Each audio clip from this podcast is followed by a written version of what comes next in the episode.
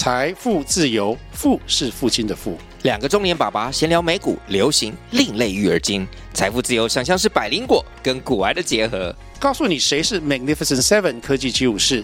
你该买瘦瘦比双巨头吗？从马斯克到泰勒斯，从华尔街到好莱坞，我们都追得上。新的一年听新的 Podcast，让我们一起财富自由。富是父亲的富哦。Angela，Hi，Manny。那本集开始前，介绍一下今天的干爹。我们这期节目是由伊莱克斯集式家居五百全境凉风清净机赞助。最近因为是我每年最讨厌的梅雨跟换季期，然后开始有些点让我非常觉得很不爽，像是空气品质差，我的鼻过敏就会变严重。最近开始变热，家里开始开冷气，然后感觉就是开一整天，空气真的很不流通。今天要介绍的这一台伊莱克斯凉风清净机，它有几大特点，我是非常推荐给大家。第一个是它的过滤性能是蛮强的。根据第三方机构的检验结果，像是 PM 零点三啊、PM 零点零零三等等之类的，它的过滤率都是大于百分之九十九点九。过滤的性能是一回事，我也好奇说这一台机器它本身到底它的效能是怎么样？根据它提供的资讯，发现它的 CASR，也就是所谓的洁净空气提供率有到五点七五，是同级产品的两倍。接下来讲到这一台的重点，它不只是一台空气清净机，而是空气清净机加凉风扇的 combo 机体。它的出风口是可调式的，不是只有正上方一个出风口。有近九十度的无段调整，而且还有四项的电动摆动风扇，搭配五段风速的机能，简直就是一台会吹出洁净空气的凉风扇。那最重要的是，它如果是一台凉风扇，你有时候调整它的位置，那这时候它非常重要的设计就是它有轮子。总而言之，伊莱克斯凉风清净机可以说是一口气解决了我最近新增的困扰。还有超强烈的清洁性能，符合我空间所需的过滤效能，结合凉风扇的 combo 设计，还有轮子。顺带一提，它也是我看过最好看的空气清净机。从此房间中不会再多出一个很突兀的柱状体。伊莱克斯集式家居五百全静凉风清净机现正超早鸟火热预购中，除了享八四折现省三千元的限时优惠，下单后还加赠一千元的 Seven Eleven 商品卡。有需要的朋友欢迎从本集节目资讯栏了解更多。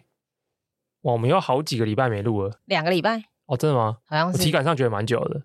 因为中间过了一个年假的关系，我觉得我觉得这年假真的蛮长的，蛮长的。我觉得它体感上有点接近过年，没错，因为以前过年其实不会放十天那么久，大概就是六七五六六七天。可是我们二二八那一次不是也放四五天吗？有吗？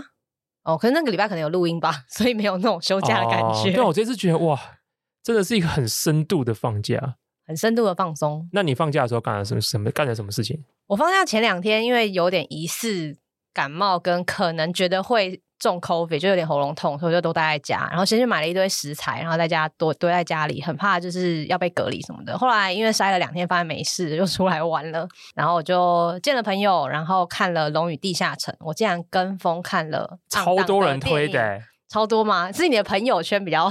没有没有没有，这一部片其实出来的时候，因为我们最一开始的时候，我们三月中的时候有被受邀去看 Air 的对试映会是。这部电影我不要确定上市上上线、呃、上了上了吗？上了。他就在讲那个 Air Jordan 这个这个品牌的诞生的历程。对，Nike 当年怎么其实是球鞋界的老三，对，可怎么签下 Michael Jordan？对，可当时我们这是试映会是在美丽华，所以经过的时候就有看到非常大的海报，是《龙与地下城》。是，可当时我就想说，因为我自己本人是玩家嘛。哦，你是玩家哦。对啊，哇！我小时候跑过团，天哪！然后像《龙与地下城》的改编的小说、游戏。这些东西我都小时候都是完全泡在这个世界里面。那你怎么没有去看电影？像《龙与地下城》，像《Dungeons and Dragons》，它那种所谓的 Dungeon Master Book，对，它都有那个 GM，你有个控场的角色。对，大家如果看过那个《怪奇物语》的话，就是他们抱着一本大的规则书嘛。啊。那我也我大概从二点零版就陆续都有收，即便我后来没在跑团，我还是去收那个设定书这样。可重点来了，因为《龙与地下城》这个 topic。它烂的改编真的蛮多的哦，对，这倒是。所以其实反而是当时看到那个海报，我就超级觉得这会不会就是个烂片哦？而且因为它整个 tone 调又把它做的比较像是偏喜剧类型的，喜剧类型才棒啊！因为喜剧类型烂掉的几率要稍微高一点哦，所以就觉得说这肯定 maybe 就是个烂片，这是个刻板印象。对，没有因为。我其实我不是玩家，然后也我也不算特别打电动特别就是厉害的。那我知道说《龙与地下城》其实应该是算是启发了后代很多电玩作品，然后小说奇幻作品的一个先驱。所以那时候我觉得有趣，但是没有说特别想去看。我本人我本人也不是会主动去看这种电影的人，我是一个比较没对这种没有什么兴趣的人。然后直到我看电影或选电影，有时候会灵光一闪去查演员、编剧跟导演。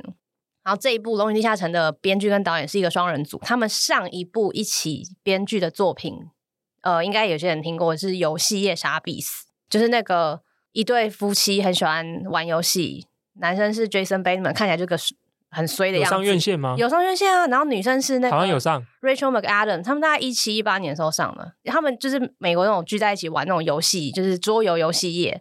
然后就有一天，这男主角的哥哥来了，看起来很厉害，结果。哥哥就意外被绑架了的故事。那整重点是《游戏业杀必死》是我很喜欢的一部片，就是他把整个游戏玩游戏的感觉，然后玩游戏后变惊悚的游戏的超展开，然后有点黑色幽默，都就是编排的非常好。所以是看到编剧跟导演是信得过的人之后，我才去看。心路历程是这样子，所以告诉你，下次选片的时候不要有背景知识的这个。刻板印象，你看电影也太多前置作业了。我太我很多，然后做一个非常仔细的研究跟分析以后，才决定要不要看。我那时候看 Air 的时候也有，就是我们研究了一下。我们那时候就看，我们那天不是在那个外面看那个海报，他就有特别把编剧列出来。我想说，嗯，为什么要特别把编剧列出来？所以我才去，我们才去查嘛。后来才发现他是 Blacklist，就是黑名单里面的一个剧本。OK，对。那你可以给一个不剧透的影评，或是观后心得。观后心得就是，任何有玩电动、打电动，或是觉得哎，这个奇幻世界有兴趣的人都应该要去看一看。因为我觉得啊，怎么样不剧透呢？我觉得它本质上不是一个，我觉得它本质上是一个改编很好的电影。哦，你跟有讲跟没讲一样哎。好，我再想办法。有讲一下它的亮点啊。我觉得它它的本质上其实是一个偷东西的故事。哦，因为它的主角是小偷吗？他呃，他的主角是吟游诗人。哦，对，对对对。对嗯、呃，他本质上就是一个男主角组了一团人一起去偷东西的故事。你可以把它想象成中世纪的瞒天过海。哦，哎，你这句话可以，应该不会爆雷。我没有看过有人这样子描述这部片。有有有，你认真找有影评，大概是讲这类话的。我、哦、真的、哦，我不是完全原创，但是我觉得非常极度超级贴切。本质上就是一个，okay, okay. 而且那这样就好看了，这样就好看了，这样好看嘛？有点，而且这种是男主角 Chris Pine 看起来有点衰，因为我很怕他是一个。冒险故事不是不是，因为我觉得冒险故事它不冒险。应该说《Dungeons and Dragons》的冒险故事真的拍烂了，不行不行，很无聊。啊，但是它龙的部分，我必须要说没有很多，所以算是龙与地下城。但我觉得它主要的核心是这几个角色之间的互动。我本质上它的故事很简单，很单纯，就像《游戏夜杀必死》他们就是这个编导二人组之前的影片也是电影也是一样，它的本质很简单，就有人出有人闯了祸，我们要解决这个。问题就这样很简单，但是他们把它拍的很流畅，然后有中间有些运镜我很喜欢，有很奇幻的感觉，有一些场景应该会让人觉得让你觉得有可能在跑团的感觉。哦，小几个场景对，好，那感觉是要看的，而且 Chris Pine 看起来那么衰的脸就很好笑，啊，我等这部片上飞机，不要，但它票房真的很好啦。我看他第一天票房就三千多万，蛮惊人的。最近电玩改编好像都不错，马里奥听说好像也不错。马里奥更猛，真的，对对对，马里奥超猛。老任的这个，我看那个朋友们都说是小朋友带爸妈去看。哦天哪！对，整间就是非常欢乐，而且他上一日收假日嘛，对，收假日大家可能都回到台北或者是回到自己住的地方，嗯，那一天可能也不想安排太多复杂的事情，就去看电影，也蛮合理的。而且那天我记得是下雨，是天气也没有很好。是，那我连假的时候在干嘛？我连假只做两件事情。一件蛮轻松的，一件蛮硬的。比较硬的事情就是，我年假大概花了三四天的时间，因为年假也才五天嘛，所以基本上是全部我在研究所谓的无条件基本收入 （UBI，Universal Basic Income）。为什么这个 idea 就是突然打到你眼前？我、哦、是等下聊，我们先聊轻松，好，先聊对应一下你刚才讲的轻松的。轻松的。啊，我忘了讲啊，今天这一集其实没有什么主题。对，我们今天这里就是有点像是回应到我们做节目的初衷，公园闲聊。我记得我们在第零集的时候有讲过，我们做节目的理想就是说，每个礼拜会 hang out 出来，然后好像公园很认真的闲聊一下，分享一下最近发生什么事情。可是最后的节目有点越做越歪了，做到有点像是比较像是气化导向的，然后像说我们就会花很多时间想说，今天这一集要分析哪间公司，或者是分析某一个 trend，或者是分析某一个商业策略什么之类的。后来发现这件事情累积越久以后。做节目蛮累的，所以今天这一集有点像是一个回归初心、回归初心的中途停靠站。所以听到这边觉得这一集没什么好听的人，就可以直接 drop 掉，可以直接不用听这一集也没关系。但也预告一下，就是这一集录完之后，大概会停更一个月。一个月。对，然后至于停更的理由是什么？嘿嘿，不跟你讲。他一个月后再回来听。对对对对对，好，我先讲轻松的。轻松，轻松就是这五天的时间内，我把拥有超长技能的异世界流浪美食家这部动画看完了。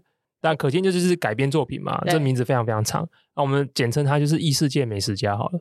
那因为我本人本来就是异世界这个主题的超级狂热粉丝，基本上，但我主要是追动画啦，因为我不会花太多时间去看漫画跟小说。我唯一有去追的异世界主题的小说只有两套，第一套就是《转生成史莱姆》，第二套就是《五指转生》。基本上只要有异世界主题的动画，我全部都会看。很想要不想要活在这世界就，即便是很难看的，我还是把它看完。对这个现现实世界是有多么的？不是，我真的觉得异世界好爽啊！完了，今天真的会完蛋，真的很爽哎！就是不论怎样都很爽。然后这一部也是一样，因为最近几年啊的改编动画作品，我发现异世界的主题，因为异世界主题最早以前都是走那种龙霸天模式，就是。反正是高中生或者是 whatever，因为出事被召唤的，死掉了，什么各种原因转身过去之后，本身一定会自带一些 bug 的能力。哦，有 buff 就对了，一定都一定都超强技能，一定都超强。OK，所以超强这件事情就是以前看异世界主题最爽的地方。所以那时候你是想要投射自己也变成那样？因为我从小就很喜欢看这类的东西。OK，像金庸里面我最爱的就是《倚天屠龙记》，因为张无忌最强。大概没有一部小说，没有一部金庸里面的小说比他强.而且没有一部比他爽。就是他既武功高强，而且这武功高强基本上是不劳而获。不知道因为什么原因掉到山洞里面，捡到了九阳真经，猴子一直摘仙桃给他吃，看他就变超强了，超爽的，超莫名的。出来之后莫名其妙就征服武林，然后就是后宫如就是后宫如云，反正很爽。其他人都没那么爽啊，郭靖也没那么爽啊。你看他黄蓉这么凶。他也不能养一堆后宫，然后杨过就是太痴情了，也没有后宫。韦小宝虽然很多后宫，可是武力就很弱，所以基本上没有人跟张无忌一样爽。所以你就是从小就想要全部都要的人。对，我从小就想要好吃懒做，什么都不做，躺着就有仙桃吃。所以我很喜欢玩游戏嘛，喜欢玩那种 Dungeon and Dragon，喜欢玩那种奇幻的东西，就想象自己就是在异世界里面，或是幻想世界里面变得超强，然后最好是不劳而获这样。所以看早年的很多异世界的主题，基本上都属于这个类型的。然后很多人都会说什么很腻啊，我完全不腻。最好那种一进去然后超强开外挂，这种我就看得超级爽。看到很多人觉得这很肤浅，但反正我觉得很爽。可最近几年呢，我发现开始出现一些比较多奇特的变种，比如说它会让转身的人没有特别强，或是很废。但总之它还是会有一些 bug 技能啊，以至于它还是可以，比如说它可以吸引到很多好朋友，或者它有一些看起来很像生活像的技能，可是这个生活像的技能。又帮助他结交到很强的朋友。那这部异世界流浪美食家就是这个设定，反正就是主角被召唤进来之后，跟他同行的三个人身上，比如说他是剑圣啊、大魔法师、大贤者，反正就是直接可以去当勇者那一种。就他的技能就很废，这个叫做线上超市的技能。我觉得这很棒啊，这很强。没有这这个这几年很多类似这种的啊，但总而言之，他就只有这个技能，还有比如说鉴定技能跟物品栏技能。所以他当时就会觉得说，这技能可能蛮废的，所以他也就决定说他不要当勇者。后来发现这个技能真的超赞，因为他在一个中古的世界里面，他有一个同时结，他有一个 Amazon 可以点就对了。他叫出他的技能界面，就会出现一个现代化的视窗，上面就是像 Amazon 一样，然后你可以点，比如说你点红豆面包，点矿泉水，点锅子，点完之后然后放钱进去，储值好。这个东西就会装在一个像 Amazon 的纸盒，就直接在你现实生活中蹦出来。可是听起来就是没什么，对不对？没有，但故事就给他一些 buff 啦。比如说，他就是因为这样，然后他自己本人就是也有喜欢煮菜，喜欢煮一些家庭餐馆类的餐厅的料理。就他料理的非常好之后，就吸引很多人来吃。完了之后，就吸引到那个世界里面一只非常强的神兽，就是一千多岁，然后等级超高，跟有获得这个世界女神眷顾的一只神兽。觉得神兽因为太喜欢吃他的东西了，就跟他成为他的有点像他的眷属。所以他本身虽然没有什么战斗能力，可是他因为可以用线上超市这个功能，直接 order 各种的素材，就煮出好吃的东西，然后吸引到上古神兽，所以他就变得超强。哦、反正你知道，反正总而言之，只要是异世界的题目，一定都会什么原因变超强啊，一定要这样才好看。如果他没有变超强，就是一部烂作。可这部乐趣的地方就在于，因为他每一集基本上会煮两到三次饭，所以他每一次煮饭就是会去上面点，比如说今天想吃什么，然后他就是点，然后他的料理看起来都好像他都把它做的很简单。比如说今天他们打了一只食人魔，食人魔的肉切下来以后，那他比如说今天要做姜烧什么之类的，那他就点那个佐料酱。所以他就说切好，然后油放进去，油温煎一煎，完了之后把酱淋上去，然后噔噔就很好吃。这样一开始看觉得说有这么肤浅吗？结果连续看把整部看完之后，心里就是爆棚出一种自信。主菜原来这么简单，主菜本来其实就不难呐、啊，尤其是这种家常菜真的不难啊。那 anyway 就是你觉得啊，anyway. 我觉得没有，我觉得很难，也不是觉得很难，我就觉得很懒。但是看他讲那件事情，就觉得很厉害，所以我的幻想，我脑洞又开了。所以我前天的时候就是出去，然后回来。经过全联，当时就想说：“哎，我经过我的超市了，对，我的超市技能要点开了，开要点开了。”我觉得我真的，我真的因为这样，就走进去全联。可是走进去之后，觉得说好像没那么方便，还是要自己挑东西，然后自己装袋什么的。But anyway，装完回去之后，就觉得说，好，我今天就是那个主角。我就要开始非常简单的煮异，我在异世界，然后我不知道，我就脑洞就是这样，我就开始煮。而且因为那个剧情里面的设定是，里面那个世界的人吃来自日本世界的食物，他们能力值都会上升。天哪！所以总而言之，就是我就觉得说，我今天要煮一个我自己能力值会上升的食物。然后刚好因为前阵子有人送我一台那个气炸锅，所以我就在想说，好，那我要试着开始使用这台气炸锅。我就一开始想说，那我用气炸锅做蔬菜，因为我很懒得再把炉子拿出来，然后去清烫烧它。就我就把我的花椰菜丢进去，然后我就翻开那个说明书，是伊莱克斯。就伊莱克斯，因为它上面既有那个烹饪选项，没有蔬菜啊，它有鱼啊，有什么什么什么。可是后面就说明书没有写一句话，如果是蔬菜的话，建议就是一百六十度，然后什么十十五分钟还是十六分十七分钟。等的过程中呢，大概过了十分钟就开始觉得，嗯，香味开始有出来了。就最后把那个东西拿出来，就发现，刚整个就焦掉了。那你那时候什么想法啊？你那时候觉得？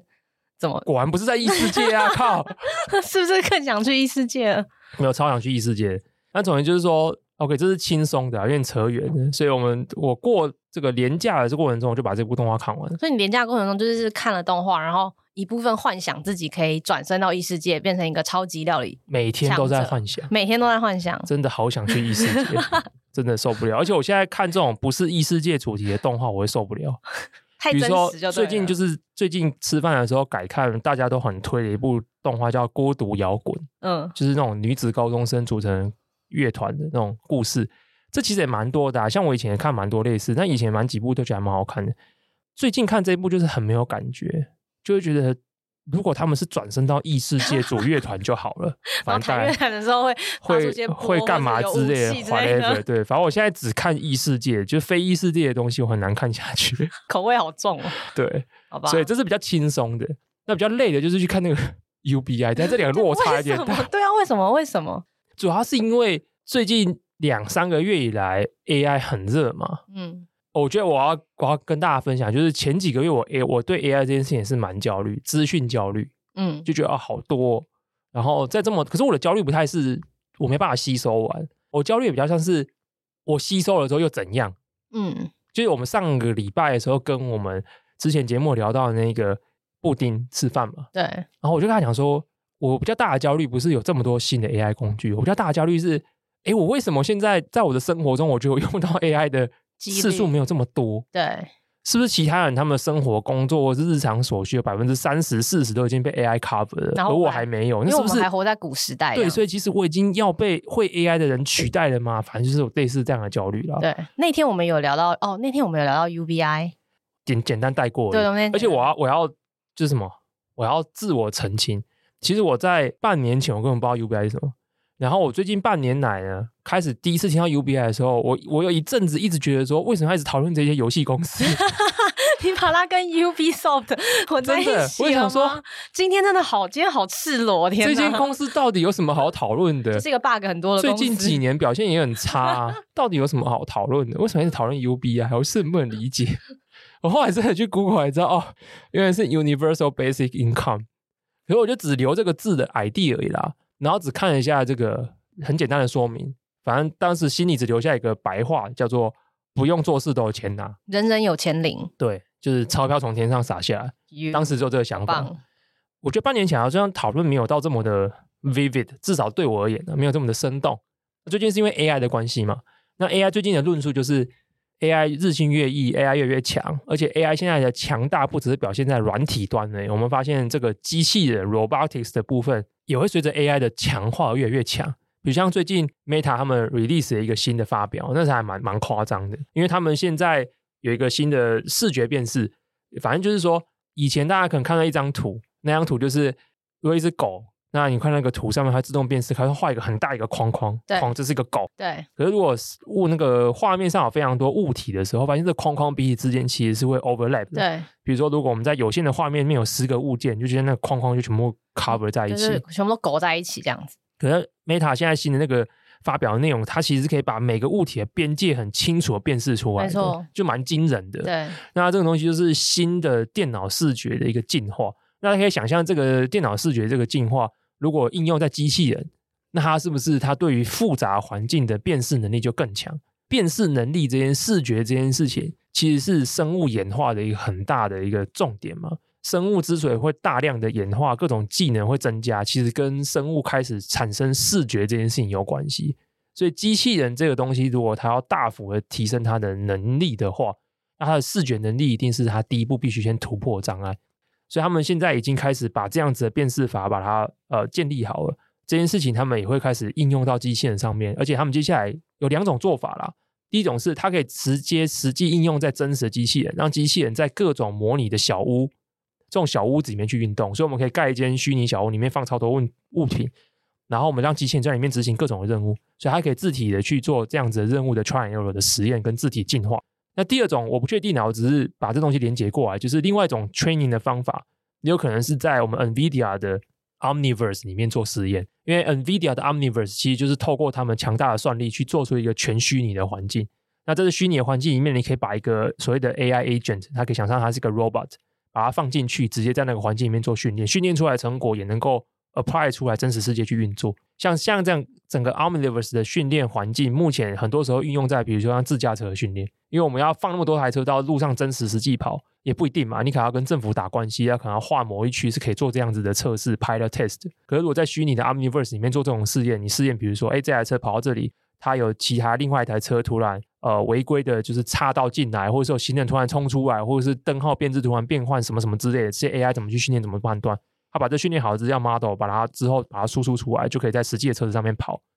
好，扯远了，已经不知道为什么扯到这边来了。哎，刚好跟大家补充一下我最近看到的东西。那 anyway，就是说真的扯太远，今天真的很真的很像在公园。那总之就是 UBI 这件事情就会只留下这印象，所以大家讨论说，哎，AI 如果越来越强，连机器人都可以取代人，连一般的白领或者是一般办公室工作者也被 AI 被 GPT 取代了，大家都不用做事了，人类该如何自处？所以这个时候才会说，哎，如果大家都没有钱，因为没有工作，没有钱嘛。嗯。UBI 这事情又跑出来，连 s a n d Open 也会讲，就让我们大家就普发现金，让每个人身上都有一些基本可以维持生活所需的钱可以花。所以这时候就有非常多的反对声音出来了。那这反对声音还蛮多的嘛。比如说，我觉得第一层比较像是情绪或是吸反射的反应，是一种为什么不做事可以领到钱？哦，这是第一层嘛。我觉得这蛮合理的。大家会觉得说，凭什么你比如说？假如今天我有工作，Angela 没有工作，或是 Angela 有工作，我没工作，嗯，那 Angela 可能会觉得说，那凭什么 Manny 不工作就可以？那他有钱赚的钱，对，为为什么我的钱要分分到分到他这边来？对，好，这是第一层的想法。对，第二层的想法才会对应到说，钱哪里来？钱哪里来？对，如果每个人都是从我身上来吗？还是怎么样？还是谁身上有钱要发给我之类的？第三层比较呃 serious 的想法就是说，假设 AI 真的取代所有人，所有人都不用做事了，可是大家还是有钱。那这样子，整个经济系统到底怎么运作？哎、欸，我有点好奇，你这三个问题是连续出现的，还是说你出现了第一个问题之后看了一些什么东西，然后再出现第二个问题，然后看了什么东西，然后才出现第三个？呃，应该说这三个问题是我在还没有完全了解，或者是没有认真了解 UBI 以前就有的。我就一直在网络上看到有些人提出这样的意见。OK OK，所以是有点类似。这三个意见一直不断的产生，然后我就一直觉得说，嗯、哦，有这三个问题，有三个三个问题，嗯，然后我又觉得说，哦，对，当时我心里就只有一个，也是比较像吸反射性的想法，就觉得说，哦，对啊，就是凭什么 Angela 不做事，他给你一条钱？对，那如果大家都要拿钱的话，钱从哪里来？嗯，那如果人类真的就是都没有人在做事的话，那怎么会有钱？嗯，钱的概念是什么？嗯，所以当时我也觉得说，哦，对对对，这些题目蛮有道理的。嗯，可是他连假的时候，突然有一天，不知道为什么就可能浑身不对劲吧。突然觉得说，哎，这些问题真的是这样吗？哦，所以你的第二层，你的真正的第二层问题是这些问题是否就是该问的问题？对，或者说我的吸反射反应是对的吗？就是我当时觉得说这些问题问的都蛮好的，而且我都是站在反对的立场。对。可是当时想说，哎，这样是对的吗？刚好有廉价嘛，就觉得那我就花这个廉价好好来自我诘问一下，到底这整件事情是怎么一回事？OK。结果发现要跟自己自问自答的时候。哎，我突然想到我，我我是不是从小就是一个蛮孤独的小朋友？是，就是从小就要幻想自己是张无忌，在异世界。长大了之后就要花很多时间自问自答，是蛮孤僻的。我说实在，有这么多意见，然后还要自问自答，不是很容易的。OK，好，Anyway，总而言之就是我想想要自问自答，然后廉价也够长嘛，想要了解一下。后来发现，哎，其实我没有素材自问自答，因为你要自己扮演正方反方，它有一个非常大的前提是。正反方都要知道什么是 UBI 吧？呃，要有这个背景知识。对，所以我就想说，哇，这到底是什么东西？我真完全没有理解过。第一步当然就是问 ChatGPT，现在已经不是 Google 了，现在已经不是 Google 了。我我还是会跟上一点点流行的，还是有。我就问 ChatGPT，当然是一样给我一个很烂的答案嘛。我觉得问答就是说，假设我有一个很明确的想要得到一个 facts，我觉得他不会给我特别好，因为他给我就是一个我觉得是劣化版的事实，就有被修剪过。然后最近最近每到晚上，GPT Four 的动作就很慢，真的，它那个吐字就很像是刚学打字的人，那速度之慢真的是。可是明显的效能或是品质其实比三点五好很多的，嗯，所以就回不去了，嗯，因为我有时候觉得它太慢了，我就开另外一个 Tab，然后用三点五跑，就觉得四真的是有念过书的人，可是打字才是很慢，三点五就像是没念过书。我现在的想法就是这样，我不知道什么时候四会变得跟三点五一样这么顺畅。对，Anyway，那个扯远了，讲什么？今天真的很可怕。讲什么？呃，你问了 Chat GPT 什么是 UBI，啊，他没办法给我好的回答，所以当时下一步当然是用 Google 搜寻一下，那出来当然是 Wikipedia 老方法。Wikipedia 看完之后，其实也没什么 idea，没什么概念，因为 Wikipedia 就是告诉你说这是什么东西，而且 Wikipedia 我觉得 Wikipedia 的资讯的整理方式很多时候会比较像时序型的啊，嗯，然后告诉你说这个概念可能最早回溯会是什么罗马时期什么之类的。可以一路一直到比如说十六、十七世纪，然后二十世纪，然后什么什么之类。然后接下来就会讲一些范例，比如说各个国家谁有做过类似像 UBI 的测试或什么这些实质的案例。你会发现，我把整而且那那整页真的蛮长的，每一页里面有超级多的一些关键字可以连出去。因为我对社会福利政策基本上向来就是无知的状态，真的是无知，所以我就是完全看不懂。然后每个连接出去之后，我还是没办法完成一个很完整的体系。然后下一步我就可能，我就真的因为廉价场，你知道吗？我觉得我觉得很无聊，想说，OK，我下一步问题是，UBI 看起来好像是社会福利政策里面的一种，OK，提出来一种方案，一种政策，对，所以我想说，好，可是社会福利政策是什么，我也不懂，所以我就去上网 Google 啊，就 Google 它给 PDF 很棒，社会福利概论。哦，那种课本的序章，overview 这种东西，对对对，中文课本那种教材的，天哪，可能是社福系或社工系什么之类，我不知道，真的很疯哎你。然后我就我就把它下载，然后看一下那个概论是什么.然后那个概论大概就解释为什么我们需要社会福利政策。OK，这东西某种程度上可以回答到有些人觉得说，凭什么他不做事还要给钱？因为这可以回答一件事情嘛。那为什么低收入要钱？嗯，如果你有这个疑问的话，你可以问说，那低收入可以去死，对不对？嗯、因为他不做事啊。嗯、假设我们的世界真理叫做。有工作的人才能值得活。You get what you earn，对不对？就是你，就是你，就是只有努力工作，你获得你的付出。那无法工作的人不就去死？嗯，对不对？所以这个一定会有其他更复杂的原因去强化这件事情嘛？OK，才让他接下来开始衍生出社会福利政策或什么之类。OK，但那东西还是有一些 condition 啊，因为有些人可能就是讲说，哦。好，我可以给啊，可是我可能要有一个有条件的给，嗯，比如说他就是要符合，比如说资产条件贫穷线以下，我才要给他钱，OK，而且我可能我给了钱之后，我还要监督他怎么使用，好麻烦哦，而且甚至我可能还要有一些激励政策，比如说他拿了钱，比如说我是要解决，假设我是要解决贫穷或者是一些生病的问题，那我可能要要求他说，那你的小孩一定要去打疫苗，然后你还你还要去参加什么职业训练，反正就是我可能不只是我限定我要给谁钱。我还要限定我给钱你的呃 eligibility，就是你的符合资格的条件。也就是说，不是只是给钱那么容易，你前面后面还有很多前置作业跟后续的 follow up。因为就是说你要做这么多事情才可以满足那种我凭什么给他钱？这个如果我什么都不做，就会觉得说我凭什么给他钱？那我们就是要做非常非常多的事情，我们才可以让就是说 taxpayer 我们这种付缴税的人。才有一种觉得这个国家才能够说服你接受这件事情嘛？觉得说哦，凭什么我工作那给他钱？哦，因为我们做了这么这么多，确保你的钱怎么怎么怎么用？我确保你的钱被合理的用在适合，然后有效的什么达到什么效益什么之类。哦、虽然我很怀疑，大部分人其实根本不知道这件事情啊。我怀疑全我就完全不知道啊。对，我觉得百分之九十九的人都不知道自己的税，就是因为快缴税了嘛，五月要缴税了嘛。又扯远了，没有又扯远，没有回来啊。所以当时就想说，我看一下社会福利概论。可是看完之后，觉得说，OK，那 UBI 到底是什么？所以我第一个问题就是说，UBI 是什么？OK，就是它很简单，我们知道说它就是大家发钱嘛。对。可是我们一些更明确的一些说法，或是更理论性的说法来说明说，如果是社会福利政策的一环，它跟其他人的关系是什么？所以我就很想要有一个定位图。但我一开始想象的只是想说是一个二二维的定位图，因为可能就两个变相嘛，那所以说我们可以把它 mapping 到哪边？比如说它跟所谓的最低保障薪资跟所谓的其他的补助方案什么什么之类，它的定位在哪边？它的差异是什么？结果后来找很久，找到一个我真的觉得很赞的。你到底都是怎么找到这些图？乱找了。什么乱找？不能真的真的真的，你就是一直 Google 往下，每每一页一直往下，一直往下，还是或者是一直 try 不同的关键字啊？天哪！等于下下不同的 prompt 嘛。后来找到一个文件，我真的觉得蛮赞的。它就是世界银行在二零二零年的时候出了一本书。我跟你讲，要不是连教，我真的没办法做这件事情。因为那个书一下海下来，哇，三百多页，很惊人。然后另外一点重点是因为我实在是很久没有看呃所谓的社会科学领域的偏论文或者是教科书的资讯。没有人很常，应该不会有人天天经常来看这种。比如说这种社会学或者是经济学的人，哦，反正他们的英文真的蛮难懂的，而且他们英文是真的哦。你丢进去翻译软体翻完，你还是看不懂啊。哦，我知道，我知道，因为他们里面每个字其实都有一些 context，对，都有很多的上下文，对，就是他们每一个单字不是那个单字的意思，它是上下文。那基本上那个上下文，我不知道，可能我有阅读障碍吧。就是我发现英文只要翻成机翻成中文以后，那个中文的上下文我是完全看不懂的，是难懂。就是它没有上下文，它只会字跟字这样对应到，可是那上下文是没有，它没有连在一起的感觉。所以说，我觉得机器翻译有很大问题，就是。他这样照搬是可以的啊，可是如果他的那个文章本身，或是那个用字遣词，它其实是很吃上下文的。他如果要变成中文，它其实是需要被改写的。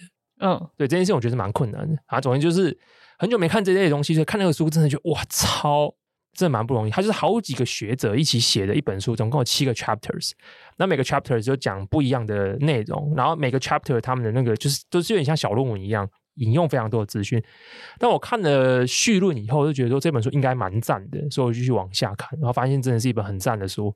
呃，大概我看了我，他花了我两天整整的时间，我应该看了这本书，我大概看了快二十个小时吧。他其实有一些很棒的理论架构，告诉我什么是 UBI。而且我原本我刚才不是说我期待的是一个二维的图形嘛，然后它其实是一个，他画了一个三维的一个 cube 一个立方体状，然后告诉我们 UBI 在哪边。今天我们重点其实不是要这一集的主题，不是要讲 UBI 了。我只是要讲说，OK，我通过那本书，然后知道 UBI。我了解 UBI 之后，我通过那本书，然后一起再延伸去找一些资料之后，发现，哎，其实我们现在在讨论 UBI 这个问题，我们现在讨论的是，哎，当 AI 如果是这样，然后大家怎么发钱？可是 UBI 这个概念其实蛮久的。我后来发现，世界上甚至是有一个 UBI 学会，就是学会已经好久，每年都会办 conference。所以 UBI 这个概念，它其实一开始被提出来的时候，它对话的对象其实不只是在跟。人如果没工作，怎么拿到钱？这个 issue 对话，这不是他主要对话的对象。也就是说，我们在问问题的那个吸反射问题的时候，前提就有点搞错了。应该呃，可能从现在这个时间点开始是对的，就有点像你，如果你回溯，你把以前的 UBI 的讨论，它是 mismatch，你懂意思吗？哦，我懂了，mismatch。对，对，就是这个问题其实是对的。对，因为 AI，因为二零二二年十一月以前，全世界大概没有人觉得 AI 这么强。OK。大概有学研究者懂，OK，但是一般 general public 其实不知道这件事情。出来，大家理解才会有这个问题，所以才有新的问题。对，但跟 UBI 的前提或它发展的历程的部分是 mismatch 的。对对对对对对对。所以你要直接把这个已经发展十几二十年，甚至说我们如果把它追溯到更古老以前的想法，你把这整件事情把它这样套过来，它其实有点 mismatch。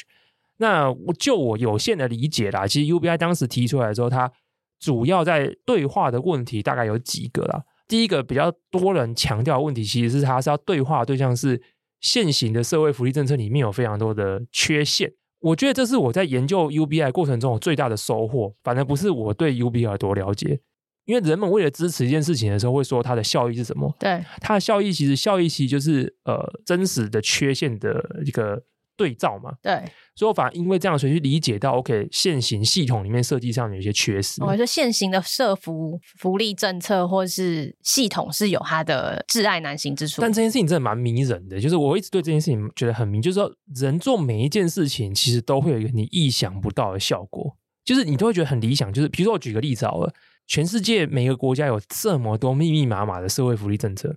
那做每个政策以前，因为我们都要过预算嘛，对，所以我们一定都会先试算这个东西适用人有多少，对，population 人数有多少，每个人平均可能会花多少钱，是，所以全年的总预算分配，这个东西可能会占到我们的 GDP，比如说一趴两趴。那以欧洲来讲的话，欧洲的社会 average 欧盟的社会福利占的整个欧盟国家里面的 GDP 大概是落在六到八趴之间，其实没有我们想象那么高啦。对，我们可能一想到欧洲，可能觉得说哇靠，什么福利国家什么之类，对，但其实也没有。But anyway，就是说。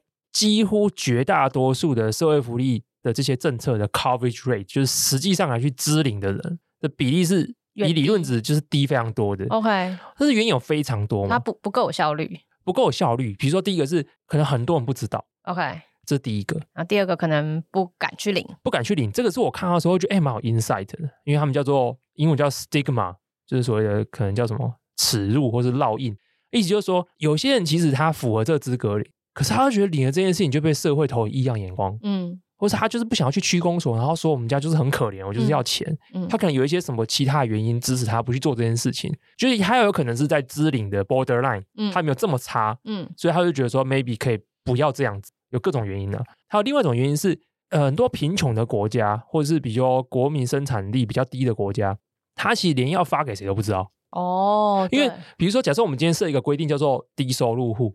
这个东西听起来很简单，可是其实蛮困难的。你要怎么样知道多少是低？对，呃，应该说我要怎么知道每个人的收入状况？嗯、哦，这其实蛮难的。嗯，整个制度体系很多国家其实没有很强的户政系统啊。是，然后这些人收，比如说非洲有些国家这些部落，你要怎么去调查他的收入？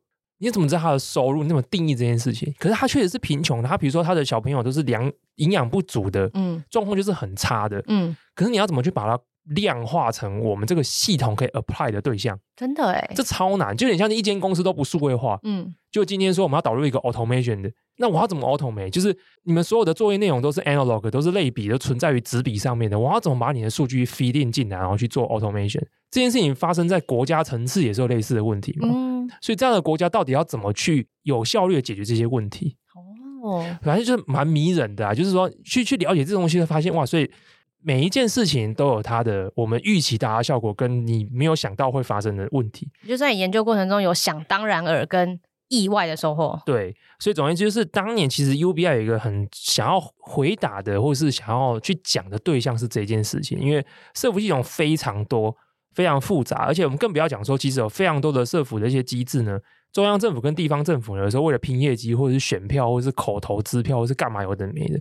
总之就是，搞出各种五维维的这种五花八门的东西啊，所以这个系统性的效率也是不好的。然后加上就是说，你为了每天的整个系统呢，比如说我们刚才开录前跟 Angela 聊一个问题，最近好像也是从不知道谁的提问看到一件事情，就是说，一间公司如果今天我要发一个福利，比如说大家都免费饼干吃，可是接下来就是会发现，哎，可能今天比如说 Angela 就会去投诉说，哎，为什么 Manny 他一天喝十罐巧克力牛奶？他把就是整层的巧克力都喝完，不公平，不公平。对啊，怎么可以他？他我们应该限制每个人。那好，那公司就说好，那我们要下一个限制说，哦、呃，每个人一天只能喝两罐巧克力牛奶。然后接下来问题是说，那我怎么知道我真的只喝两罐巧克力牛奶？所以就要开始登记，要那我说要登记。可是登记这件事情就是，哎，可是每你都造假哎，我要怎么去 make sure 他没有造假？对不对？好可怕哦。那假设说好不数位化的情况下，是不是就有人去点？造册。那如果数位化的情况下，它可能它可能自动侦测，比如说我从冰箱拿出来，它其实是有 RFID 的什么之类的。OK，这样。可是问题来了，那还是有一层，就是假设我真的就是多拿了，谁要来处罚我？对，这整件事情谁要来 manage？谁要来 monitor？为了让每一个人都照规矩领巧克力牛奶，我可能就要设一个部门——巧克力牛奶监控部。而且还有采购，还有对应的这些 policy，不管是数位化的或者是 analog 化的。对，反正总之就整件事很复杂，所以这件事情我们可以把这个非常非常小的例子，我们把它我放大到社会福利政策。就是说，假设我们对于给这些人钱，就是我们的理想，而是说，哦，因为我们要确保这些钱不会乱用嘛。可是我们为了要 make sure 这件事情发生，我们可能投入了更大量的资源。那这时候就是天平两端嘛。我投入的这些资源会不会其实比滥用的资源来的多？有可能，有可能，有可能，不确定，不确定，这是一个 debate。对。对，那这个这个 debate 也是非常难。后来发现，应该说了解 UBI 过程中，发现一件事情，就真的蛮难的，就是说社会科学这件事情呢，真的跟什么电脑科学和自然科学很不一样，因为你不是、嗯、你不是想试验就试验的，嗯，有数据化其实也是不容易的，嗯，你要做 A/B test 这更难的，这个 A/B test 可能就是。以年为单位的，比如说我可能今天有一个政策，我就施行某一个主人，某一主人是没有的，可是东西的效应或什么之类，我可能要三年五年以后。但是还有什么伦理啊，什么一些反正超复杂的背景在后面，你还要考虑到这是不是合理啊什么？对，所以其实什么真实人类社会不是想做实验就实验，不是不是这只白老鼠打这只针，那只白老鼠不打这针，那就可以比。难怪你会那么想去异世界，我现在可以理解了。为什么？因为异世界就没有这个问题啊，但真实世界有这么多痛苦的事情。真的，异世界只要叫出技能盘就好了，好不好？真的，真的，想要生火就发火焰魔法就好，我还在那边干嘛啰嗦？总之就是说，哎，看的过程中发现有这么多的问题，好，所以 UBI 它可能要对话的内容是这个，但还有别的要对话的对象，反正整件事情讲完就是超级无敌复杂，所以反正我整个廉价就在搞这个东西，然后搞完之后就把它浓缩起来，然后写一篇文章。过程中反正这件事情都要讲，我这整件事情最大的心得啦。开始了，这是今天的重点嘛？这是本集的重点，要开始。还没，还没。是 UBI 这件事情的心得。今天这件，今天这集真的会很奇怪。对，就 UBI 这件事情最大的心得就是，我觉得有一句话讲的真的很好，就是也是 World Bank 那本书的序章有讲到一件事情。前面有稍微回溯了一下 UBI 这个概念的历史的进程，就最后他讲了一句话，我觉得很棒，就是说，其实全世界我们纵观全世界所有的福利政策，它之所以会诞生，它诞生的背景。其实都是因为社会遭遇到重大的动荡跟危机，比如说工业革命，嗯，大量的改变了人们的生活形态，所有的人从以前的土地庄园的生活被拔除掉，移动到大城市里面，嗯，每一个人从原本自己可以掌握一个生产流程，变成是生产流程中的一个很小一部分，对，然后私有化这件事情推动，让能够拥有更多大量财富的人，这些集中化私有化财富的情形。不公不均的情形变得更严重，嗯，所以这些情况才引发非常多的思想跟潮流嘛。像马克思也是那个时候出来的，所以其实有时候是这样。我觉得没有人可以在二零二三年这种成平态势的情况下去理解马克思当年的状态啊，嗯，因为他当年看到的是一种人间炼狱的情形，嗯，他会因此而产生出对于 utopia 的想法，对于世界必须做激进的改革跟再造这种观念。我觉得是非常合情合理的，嗯，大概很难有人在二零二三年的现在去想出这种东西。是那一本书的序章，你想到这个东西说，说社会福利政策这件事情，都是人类在遭遇这种巨大危机跟冲击的时候，对于社会制度，我们跟社会、政治、政府之间这个契约关系，怎么去重置、重新制定。这一句话我看完之后呢，内心只有一句话，就是啊，所以人类就是不见棺材不掉泪。是有些东西就是这样。现在也就是还不到那个时候，社会福利政策就是由贫穷的、没工作的、生活不好的，甚至是生活很辛苦的中产阶级共同组织起来去奋斗出来的成果。反过来讲，就是说时候到了就会有这个东西啦。嗯，所以我当时就给了一个我觉得蛮犬儒，但是也蛮实用的心得，就是现在讨论 UBI 其实是讨论爽的，因为等到真的 AI 大量取代人。很多人因为这样没有工作，真的变贫穷了。而社会上其实没有支应的系统去支持或是适应这样的变化的时候，自然就会有新的行动出来。这些行动到时候主打的可能不一定是 UBI，可能是别的，因为我们不知道那个情况下会发生什么事情。但可能到那个时候，自然而然就孕育出相关的东西。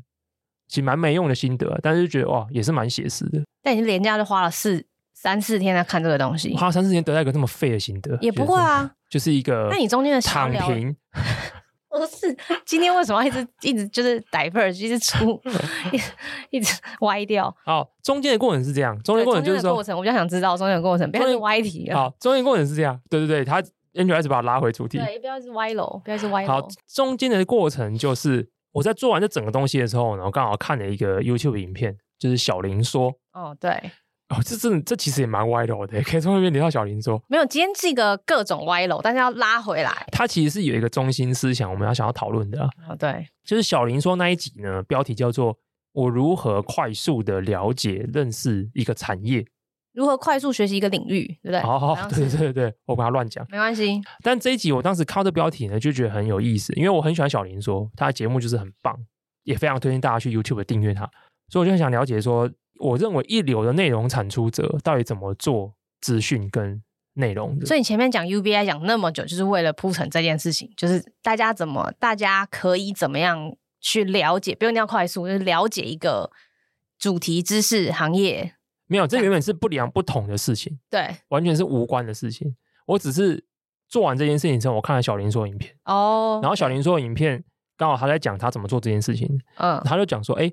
他最常去了解一个事情的方法论，有三个切入点。对，第一个方法就是一直问问题，嗯，提问，所以提问完之后就开始有一些树状图，嗯。第二个就是，如果这件事情他可能把它当成一个时序，比如这个时序是有发展的，像《晶片战争》这本书，其实用时序的方式去写晶片这东西，它的 development 是什么？OK。第三个其实就是流程，比如说，假设我们今天想要拆解一间公司怎么，比如说我今天拆解我怎么卖豆浆。那豆浆它有生产流程，它的配送、营销什么什么之类的，然后有三种切入的路径。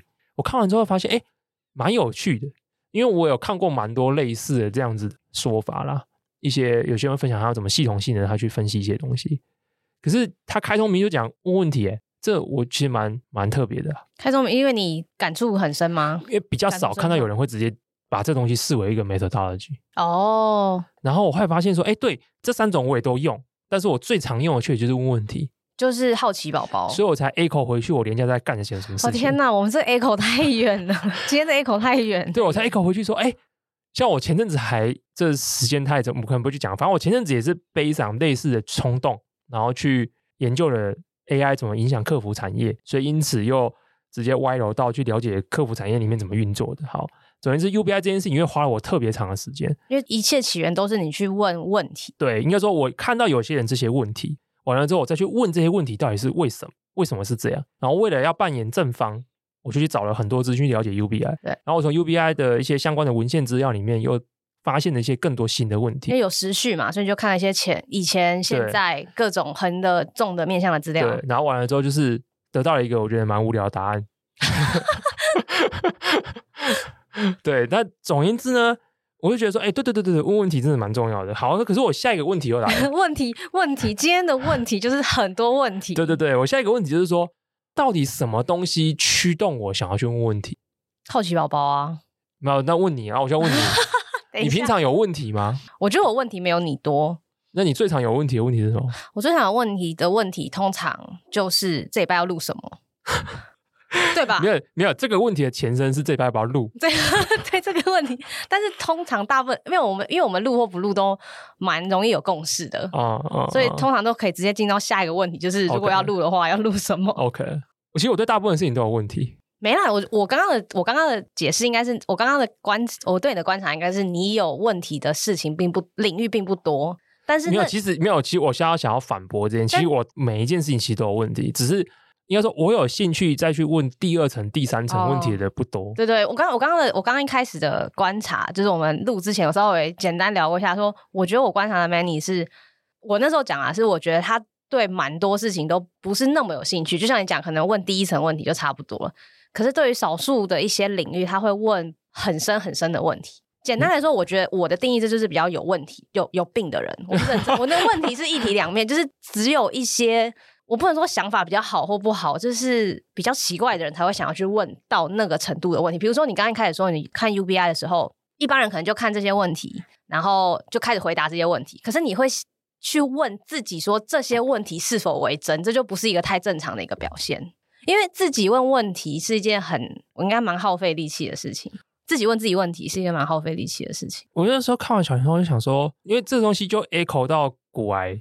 好像上上礼拜某一集，它里面有讲到一件事情，它就是说做什么事情都要有一个结果，嗯，一个循环，一个回呃正正向的回馈。对，比如说如果你很你你喜欢做投资，那你的投报就是你的结果，对，所以你可以从投报来检验你自己投资做的好不好。OK，所以你为了投资做得更好，对，你就做更多的努力，对，努力就会反映到结果，对，所以它就有个正回圈，是，所以他觉得做任何事情都要有个这个正回圈。负回圈也不错啊，说不定你看了就是投资的绩效很烂，就不投资了，也很好，也可以啊。对对，这是一个回圈嘛。对对对，有个 matrix。我我看我听完那一段的时候，其实我就是蛮震撼的，走心了。对，往心里去。我就想说，哎，对，那我的正回圈是什么？比如说我到我到底你，的主持是什么？你的啊，我写慢报跟录 podcast 的正回圈是什么？我相信一般听众应该会觉得订阅人数或者是呃分享数、留言数是一种大部分吧。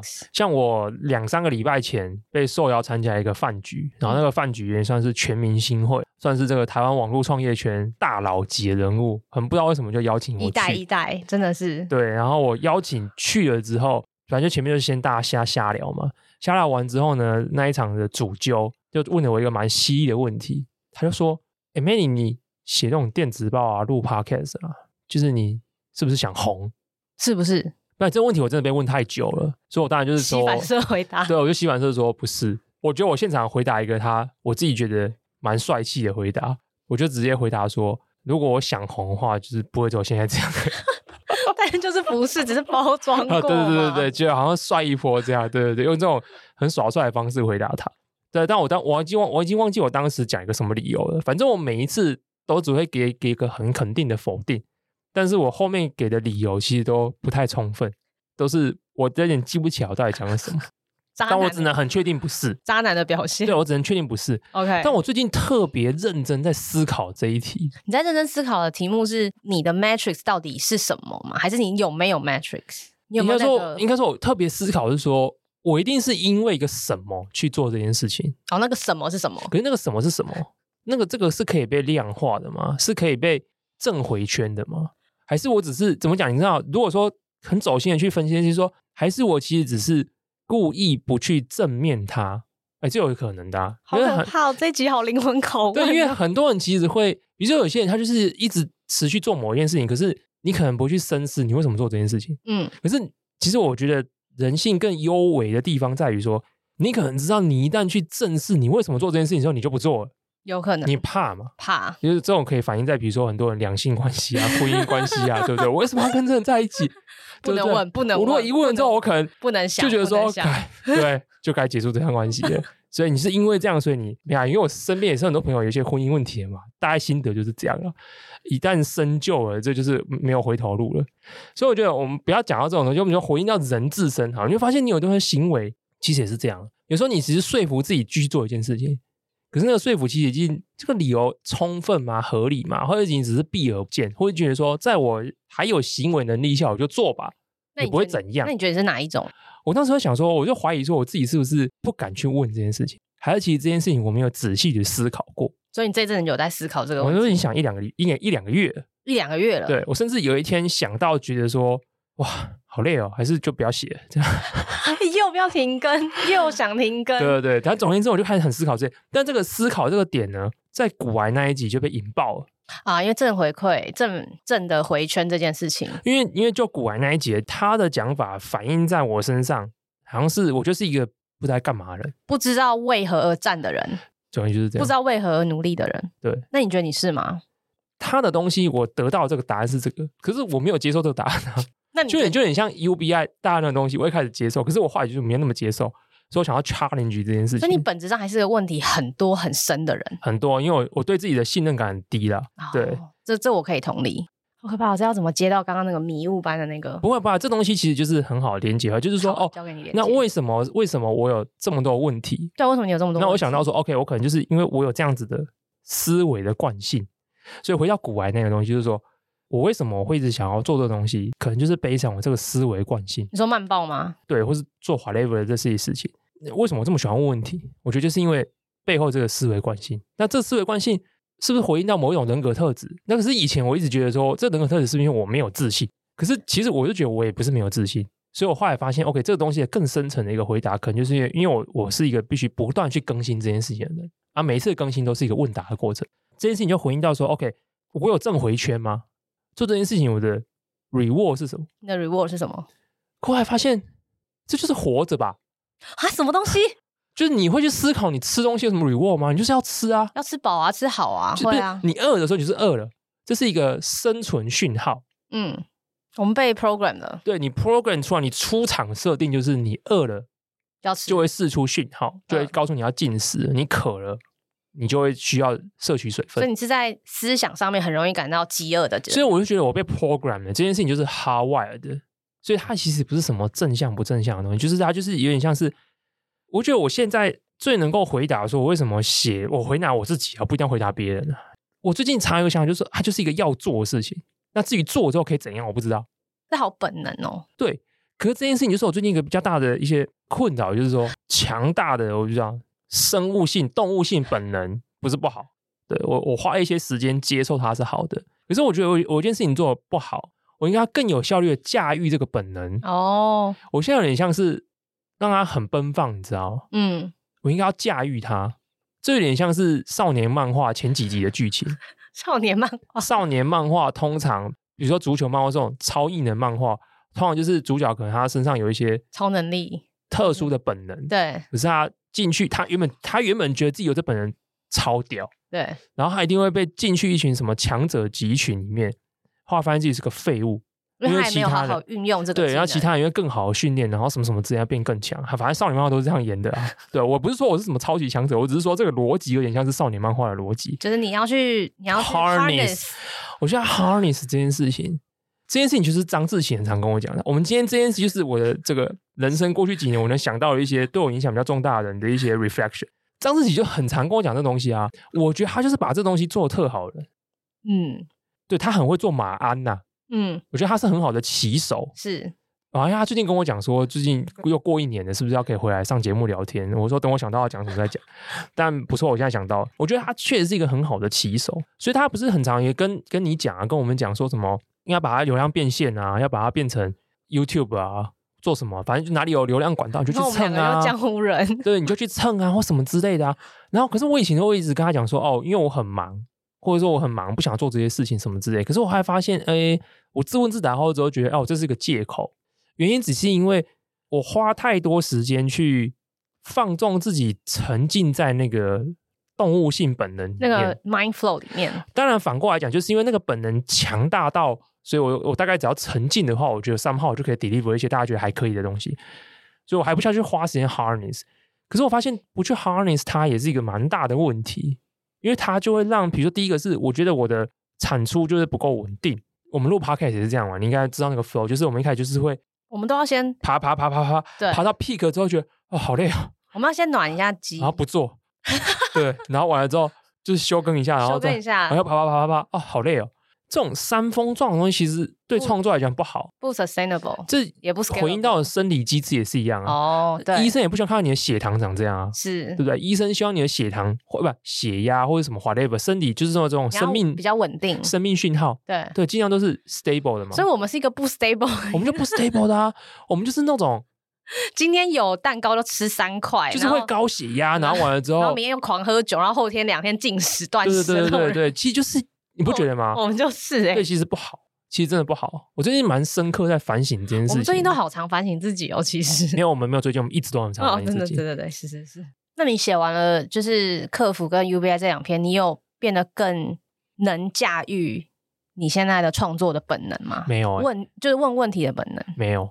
今天好可怕哦！有没有什么结论？我想一下，我们要怎么下一个有建设性的结论？今天的结论就是，大家不要太长、太深入的一直问自己问题。我觉得。对心理跟生理状态都不是太好，我是认真的。我、哦、真的、哦，对啊，很容易对自己有自己，我觉得不是特别有自信的人，一直重复问自己有一些问题，或是深陷在问题的回圈，是蛮容易消耗意志的。哦，你是特，我觉得你不知道特别有自信，但要自信到一个程度，才可以在这么强大的问题的攻击吗？或是问题的磨损下面，稍微找出些东西。对啊，所以我一开始讲，我觉得你对就是有兴趣的事情其实并没有那么多，因为你并不想分心在其他事情上面。但是一旦有兴趣的领域，你就会问的很深，而且很仔细。但这件事其实是蛮耗损心力的，我觉得。嗯，本质上，本质上，所以也许要有好的，所以要停更啊，停更，生活好好煮饭，好好的打电动，好好看电影。真的啊，我是认真的，有时候是要这样子。OK，这是 harness 的一种小方法吧？我不知道，我不知道会不会成，就是。我觉得这方法还是多少有点用的。过生活这件事还是有点用的。哦，好哎，哦，我觉得这个结论蛮正向的。真的吗？真的，我还是可以把它导向正向的好棒哦！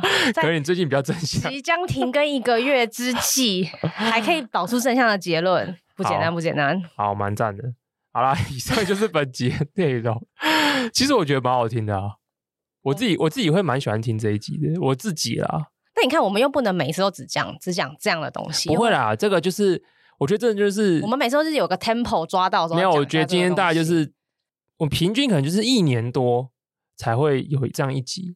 一年多吗？因为我因为我我会很快对讲这种东西觉得无聊，真的。但是我们一年多以来没有像今天这一集这样子聊到这个程度过。哦，真的吗？我们我们之前都不走心，就对。没有，我们之前只会有小 emo。啊，就是可能啊，就是这样，就是会 emo 集大成。没有，今天就是只有 emo，今天只有 emo，对，今天只有 emo。接下来一个月没办法录，所以要先把 emo。没有，就是觉得刚好最近也到这个时候了，想要把它统结就，主要是哎，想找个人聊，找你聊一下，哎，是这样是怎样？对，我觉得哎还不错，最后的结论其实蛮好的，确实是我接下来该强化的部分。好，好，好，那以上就是本节节目了。如果你听完这一集还对曼报有兴趣的话。就 maybe 可能今天这是新来的，没听过我们之前的节目啊，可能觉得是什么废物节目。对，因为我们要停更一个月了，对对对，讲那些之前的集数听一下。对对对，反正如果你听完这一节目，对妈妈有点兴趣，然后对这个节目有点信心的话，欢迎听之前的节目。那如果你真的蛮喜欢这期节目的话，也欢迎推荐给你朋友收听。那如果你想要比较不要接收到这么多 emo 的资讯，然后每个礼拜固定收到一些有趣，然后相对深度的商业或是科技创新的一些探讨的话。欢迎透过节目资讯来订阅慢报。以上就是这期节目了，拜拜。